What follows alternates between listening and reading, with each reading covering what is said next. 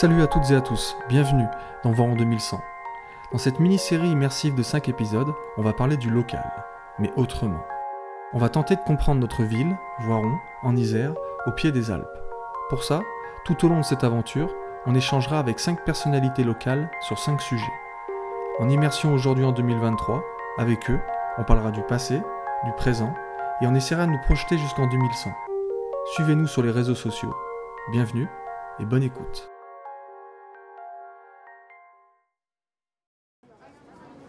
Alors Louis, on est au Forum des Assos à Voiron. On a rendez-vous avec Bruno Delage et on va parler du monde associatif et notamment de son futur. Alors Bruno, en parallèle de son boulot, il a toujours été dans les assos. Alors notamment dans le rugby. Tu vois, il a été joueur, entraîneur et maintenant il est bénévole, dirigeant au club du rugby de Voiron. Donc on va essayer de voir si on le croise dans les allées pour lui parler. Ah ben il est là. Parfait. Salut Bruno. Salut Antoine. Ça va? Ça va et toi? Ça va, je vais bien, hein. Je te présente Louis. Ah, bonjour Louis. On fait quoi On reste là ou on va à la buvette? Oh, on va boire un petit café. Parfait. Alors juste, Bruno, avant de commencer, juste Louis, on va prendre le temps. On va parler des assos agréés, loi 1901, notamment des assos sportives. Parce que Bruno, il est bénévole, dirigeant, responsable de la formation du club de rugby de Voiron. Mais c'est duplicable pour les autres assos dans le domaine de la culture, du spectacle, de la science et autres. Alors déjà pour commencer, tu as trois structures qui sont créatrices de richesse sur un territoire. On va dire trois sœurs. La première, c'est l'administration. La deuxième, c'est l'entreprise. Donc ça, on a vu ça avec Pierre. Et la troisième, la petite sœur, c'est l'association. Et en plus de ça, on remarque, tu vois, une, une accélération depuis 5-10 ans du professionnalisme de ces assos, notamment dans le monde du sport. Et donc là, le concept, c'est que on va faire vieillir cette petite sœur pour voir quelle forme elle pourra avoir dans le futur. Donc on va prendre l'exemple d'un club sportif et on va imaginer un club omnisport sur le pays voironnais. Donc on va voir si c'est viable, si c'est possible, et on verra sûrement avec Bruno ses limites. On va surtout également se poser la question si cette structure d'omnisport peut devenir un méga booster économique et ou une immense machine d'insertion sociale. Et c'est pour ça que dans un premier temps, on va se pencher sur l'association en elle-même, avec notamment ses fragilités. Cette petite sœur qui a des fragilités, mais qui font son charme. Donc ces fragilités en termes de management, on va voir aussi avec les bénévoles notamment, en termes de structuration et en termes de développement. Donc on va descendre la piste euh, gentiment. On va commencer, euh, Bruno, par une piste verte pour descendre. Alors Bruno, est-ce que tu peux nous dire déjà qu'est-ce qu'un bénévole? Est-ce qu'il a un statut particulier? Qu'est-ce qui fait qu'il rentre dans une asso et qu'il choisit tel ou tel asso? Ouais, le bénévole, il- faut quand même savoir que le bénévole, c'est pas la personne qui passe devant la porte et qu'on interpelle. On peut faire de la promotion de son activité en, en- éditant que nous avons besoin euh, de bénévoles, ce qui est le cas quasi permanent.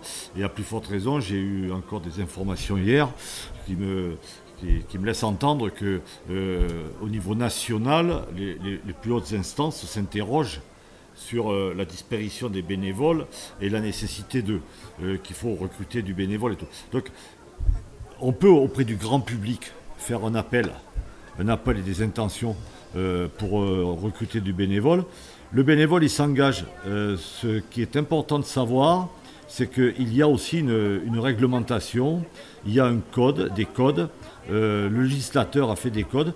Une, je l'ai appris il y a quelque temps, une, association ne peut pas mettre à la porte un bénévole comme ça.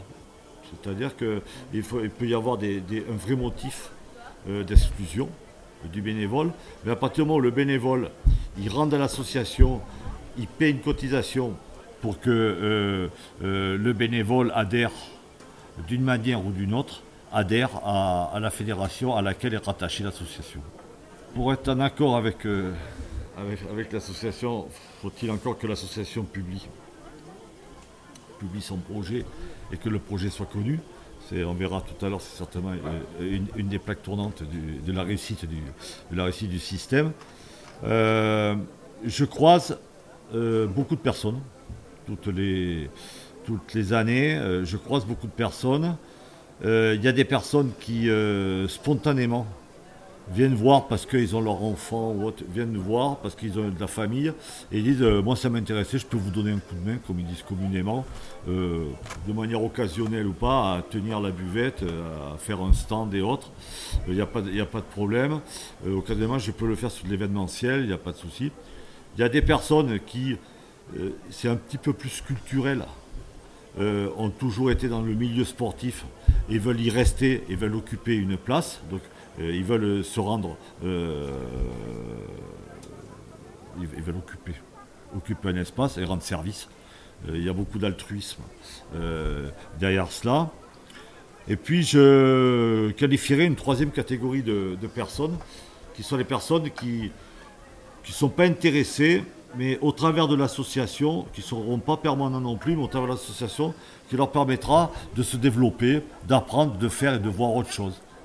J'ai connu ça euh, dans le cadre social, dans le milieu social, avec des personnes qui avaient fait dans notre entreprise un parcours et qui, à la fin de leur parcours, euh, euh, souhaitaient intégrer le, clan, entre guillemets, des bénévoles de la structure. on, peut, on peut avoir ce, cas de figure. Mais bien souvent aujourd'hui, et ce sera l'évolution, certainement pour demain, c'est rattaché au fait qu'on aime la pratique on apprécie la pratique, on veut rendre service également euh, au développement et à la bonne santé de la pratique et de l'activité. Ou alors on a, euh, on a une famille, une partie de la famille qui est dans l'association, euh, voilà, un lien familial. Alors il y a aussi des gens qui n'aiment pas forcément le rugby, qui n'ont pas de gamins au club, qui ne sont pas de culture bénévole, tu vois, de, famille, mais qui viennent quand même au club ou dans les assos, parce que peut-être ils viennent chercher un lien social, non? Ça joue ça c'est un des nouveaux rôles de, l'association. Alors nouveau, mais récent quand même, euh, en termes de qualification. Euh, euh, c'est les personnes qui recherchent, effectivement, personnes qui recherchent pour l'essentiel un lien social. c'est pour ça qu'on parle aujourd'hui de la responsabilité sociale de, l'entreprise et, par voie de conséquence de l'association dans le cadre où il y a un rôle entrepreneurial qui est fait. Euh, j'en ai connu, j'ai connu des gens qui, venaient. Euh, d'une part, ils pouvaient exercer leur qualification euh, professionnelle antérieure ou, active auprès de l'association, mais également c'était des personnes qui étaient un petit peu, isolées et qui ont retrouvé au travers de l'association un lien, un, lien, un lien social, avec les effets, comme on a pu échanger déjà, avec les effets sociétals euh, de, parents isolés et tout ce qui, et tout ce qui va. D'accord. Mais il n'y a pas que des bénévoles. On parle de triptyque gagnant parfois. Tu vois, le permanent, le bénévole et l'adhérent. Est-ce que tu peux nous en parler? Oui, ça pourrait être euh, ce qui a été qualifié du triptyque gagnant. Euh, effectivement, alors il faut peut-être quand même redéfinir, effectivement, et il est important de redéfinir les appellations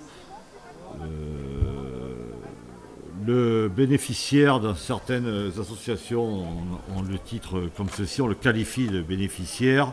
Dans d'autres, on va parler d'adhérent au sens large. L'adhérent, c'est celui qui veut exercer une pratique sportive et qui fait un choix d'aller dans un club qui est à statut associatif. Voilà, tout simplement, il prend une licence et il adhère au, système. Donc ça peut être l'adhérent.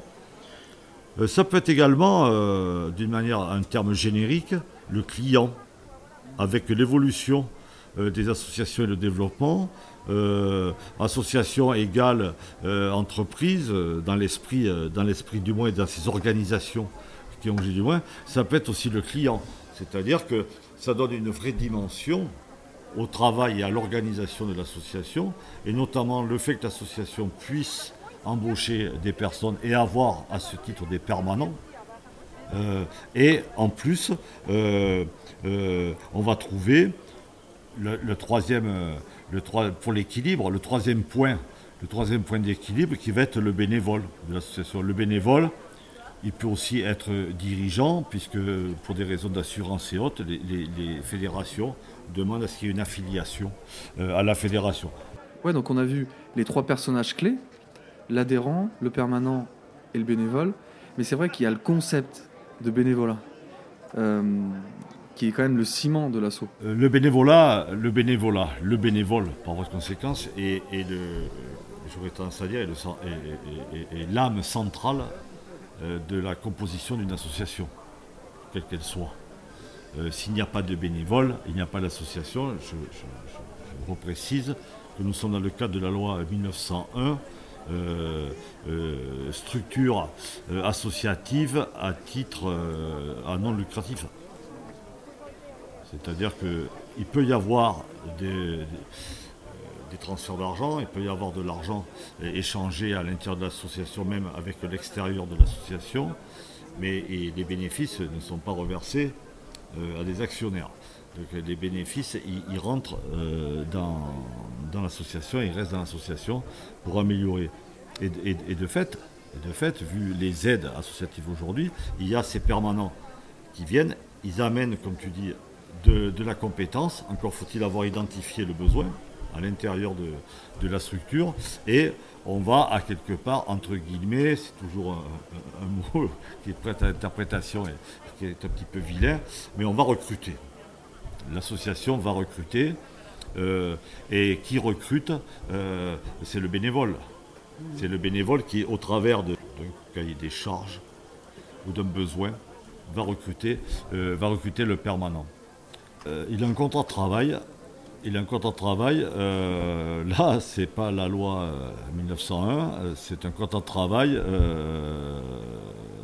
édité par le législateur et, par le Code du travail. Donc, il a, comme tout, salarié, le permanent est un salarié de l'association. Il y a un salaire, une grille de salaire, une convention professionnelle. tout est parfaitement euh, calqué de la même façon que le code, sur le code du travail qu'un travailleur lambda. D'accord. Mais juste aussi, on parlait tout à l'heure de, management, de gestion humaine, donc avec euh, euh, ses adhérents, ses permanents, ses bénévoles. c'est pas facile, en vrai. Et est-ce que tu peux nous parler aussi de l'organisation même de la le, le, le, succès, il vient de cet équilibre. Il vient de, de ce qui va se passer euh, dans le noyau de, ces trois, de ces trois supports, ce sont des supports clés, euh, le succès viendra aussi, ou la réussite viendra aussi, euh, je ne voudrais pas faire tort à Maslow, mais viendra aussi du, je me permettrai pas, je viendra aussi du renversement de la pyramide.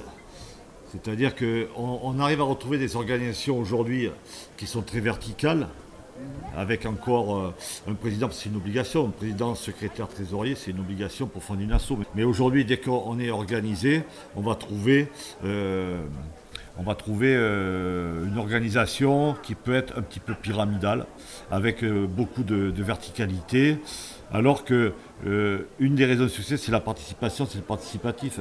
association et associatif, s'associer sur un projet commun. Et j'aurais presque tendance à dire, on ne parle pas forcément de démocratie, mais on va parler d'action consensuelle. Euh, l'association, c'est un espace qui nous permet d'échanger.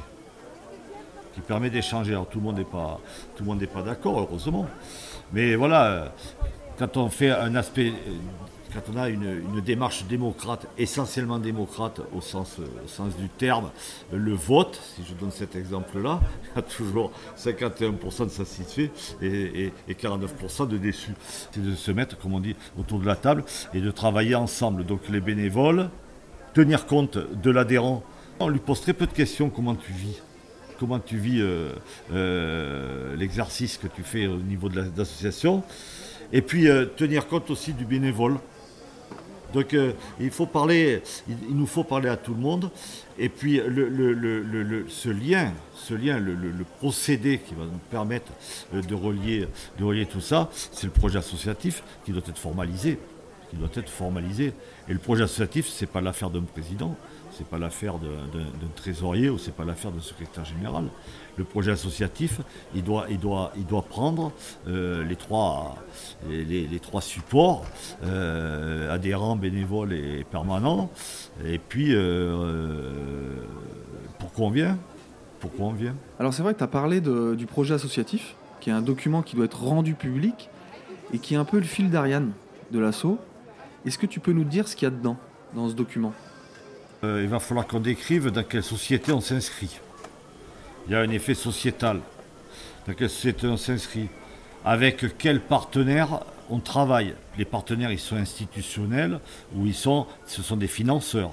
C'est important. L'association aujourd'hui euh, vit encore et grâce aux, euh, donateurs et aux partenaires euh, économiques et aux institutions.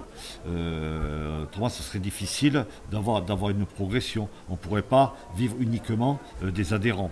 On ne peut pas vivre uniquement de la collecte des adhésions. L'organigramme? Quelle organisation? On va trouver, je suis nouveau, j'arrive dans, dans une association, à qui je parle? Qui est-ce qui est en face de moi? C'est important, l'organigramme est important. L'organigramme, il traduit l'organisation, il traduit également les circuits de communication. Comment est-ce que je circule Et également les éventuels rangs hiérarchiques, ce qui, ce qui gomme euh, pour partie aussi, qui devrait gommer pour partie, quelquefois un petit peu les tensions entre, entre les bénévoles et les, et les permanents. Euh, voilà, ça, ça, nous permet, ça nous permet ça.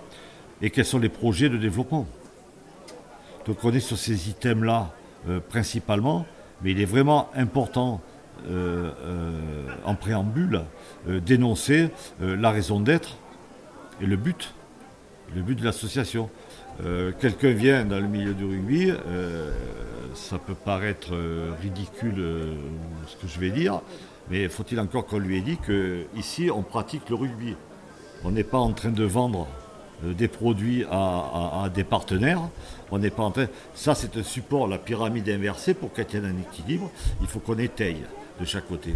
Donc l'action partenariale, l'action commerciale et tout vient nous aider. Mais prioritairement, euh, on vient pour la, pratique du rugby ou pour apprendre à la pratique du rugby ou pour apporter son soutien euh, pour que les rouages fonctionnent de l'organisation en tant que bénévole à cette pratique-là. L'objectif, euh, il est de développer la pratique du rugby et dans un deuxième temps, peut-être la performance sportive, puisqu'il faut en parler aujourd'hui, c'est d'actualité. Mais si on, ne traduit pas ça au départ, il peut y avoir un questionnement et également sur le qui fait quoi dans un club. C'est important. Hein. D'accord. Alors après, juste pour résumer, ce que tu as dit, notamment avec le projet associatif, c'est déjà identifier, être conscient de l'environnement économique et social autour de l'assaut. Ensuite, il y a l'organisation, plus pratique. Et après, il y a la vision et le projet de développement. Ensuite, il y a la raison d'être. Et si j'ai bien compris, en fait, quand tu dis il faut retourner la pyramide, c'est-à-dire qu'il faut se concentrer sur le pratiquant. Je prends l'exemple du rugby. Les valeurs du rugby, tu les comprends, enfin en tout cas, tu les imprègnes en faisant du rugby, en allant sur le terrain de rugby. Donc c'est-à-dire que les valeurs, du, sport, et ça peut être duplicable dans tous les autres sports, elles sont dans la pratique. Alors après, on peut les communiquer envers les partenaires, envers la population, soit pour attirer des sponsors, on peut attirer des bénévoles, on peut attirer des pratiquants. Mais ça, c'est dans un second temps. Parce que c'est dans la pratique, effectivement, qu'on a ces valeurs-là. Et c'est ces propres valeurs-là qui vont nous aider à s'insérer dans la société. Le rugby, ça peut être euh, le respect, euh, la solidarité et autres. Et pour revenir au concept de bénévolat, est-ce que tu ne penses pas que tous ces bénévoles, inconsciemment ou consciemment, alors soit on peut servir des, cafés à la buvette, soit on peut porter des gourdes sur le terrain, peu importe, est-ce que inconsciemment, c'est pas la motivation, cette motivation-là, que on va intégrer tous ces jeunes-là dans la société avec ces valeurs-là? Est-ce que tu ne penses pas que ça dépasse les motivations dont on a parlé tout à l'heure, et notamment via ce rôle social? Il y, a quelque chose qui dépasse le simple fait de se satisfaire soi-même, mais c'est de satisfaire aussi les autres et, d'amener son, savoir euh, auprès des autres. Euh, la motivation, euh, la motivation, elle est. je pense que on évoluera, mais je, pense qu'elle elle sera de plus en plus d'ordre social, la, motivation. Par exemple, on peut créer euh, et travailler socialement au niveau dans un espace donné avec un effet sociétal auprès des établissements scolaires, par exemple. et je précise, euh, si on arrive à allier sur un double projet euh, pour un jeune, euh, si le secteur le permet, si la dimension également le permet le spectre, on va dire, de l'éducation nationale et des établissements scolaires. si tout ça le permet, on va pouvoir prévoir si l'environnement est économiquement riche d'entreprises et, autres, cet événement qui doit être décrit dans le projet associatif également, on va pouvoir permettre euh, aux jeunes gens de conduire et de mener un double projet, qui sera un projet d'une part sportif, s'il y a une belle organisation et une bonne organisation et si on est efficient euh, sur la formation, mais également euh, un projet, un projet d'emploi. Ouais, donc en plus de communiquer des valeurs de savoir-vivre, savoir-être, propre à chaque sport, notamment. Euh, concrètement, l'assaut, elle peut t'aider aujourd'hui à, trouver euh, un boulot ou trouver euh, des études. J'ai un petit clin d'œil à, rajouter aujourd'hui. Moi, moi, comme d'autres dirigeants, on va dire recruteurs de bénévoles, parce que c'est quand même un souci, un souci permanent dans notre structure, très rarement, très rarement, il nous est arrivé de poser la question qu'est-ce que tu voudrais faire dans notre association? Très rarement. Euh, on connaît quelqu'un, on sait qu'il a une compétence de comptable de cela. On va le voir, on dit ah, tu ne nous donnerais pas quelques heures euh, pour faire la comptabilité euh, dans l'association et ainsi de suite. Alors il accepte ou n'accepte pas parce qu'on est copains et tout.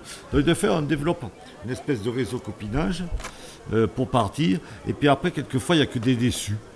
Donc il faut faire très attention quand on approche et quand l'association approche euh, euh, un bénévole, une personne, il est important, si cette personne est d'accord pour qu'on lui parle et qu'on échange là-dessus, il est important de lui demander ce qu'elle souhaiterait faire. Parce qu'elle vient euh, à titre gracieux, ne, le perdons pas du, elle vient pour du plaisir. Donc le, terme plaisir ne, s'emploie jamais dans l'échange. Il ne s'emploie jamais dans l'échange, dans un premier temps. Donc il est important de lui poser la question.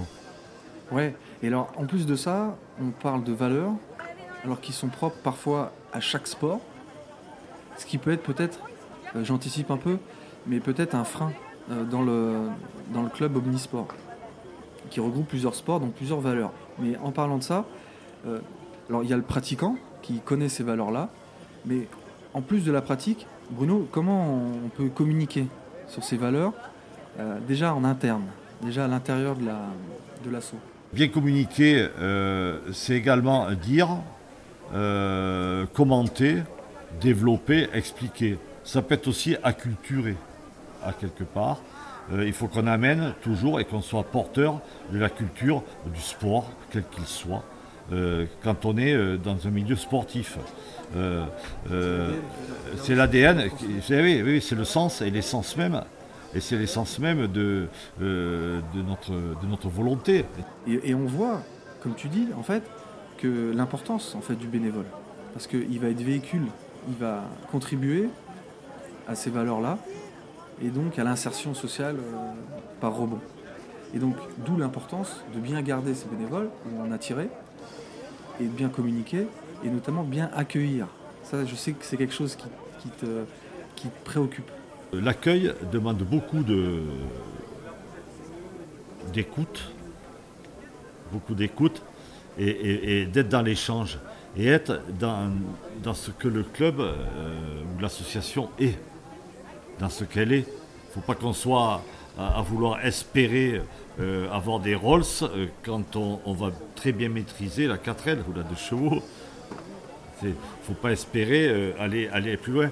Quelquefois, l'espérance et ce que j'appelle l'illusoire, l'illusion,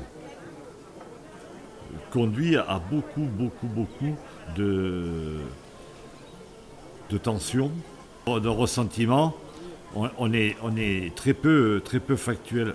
Restons, euh, je veux dire, au, juste niveau, au juste niveau.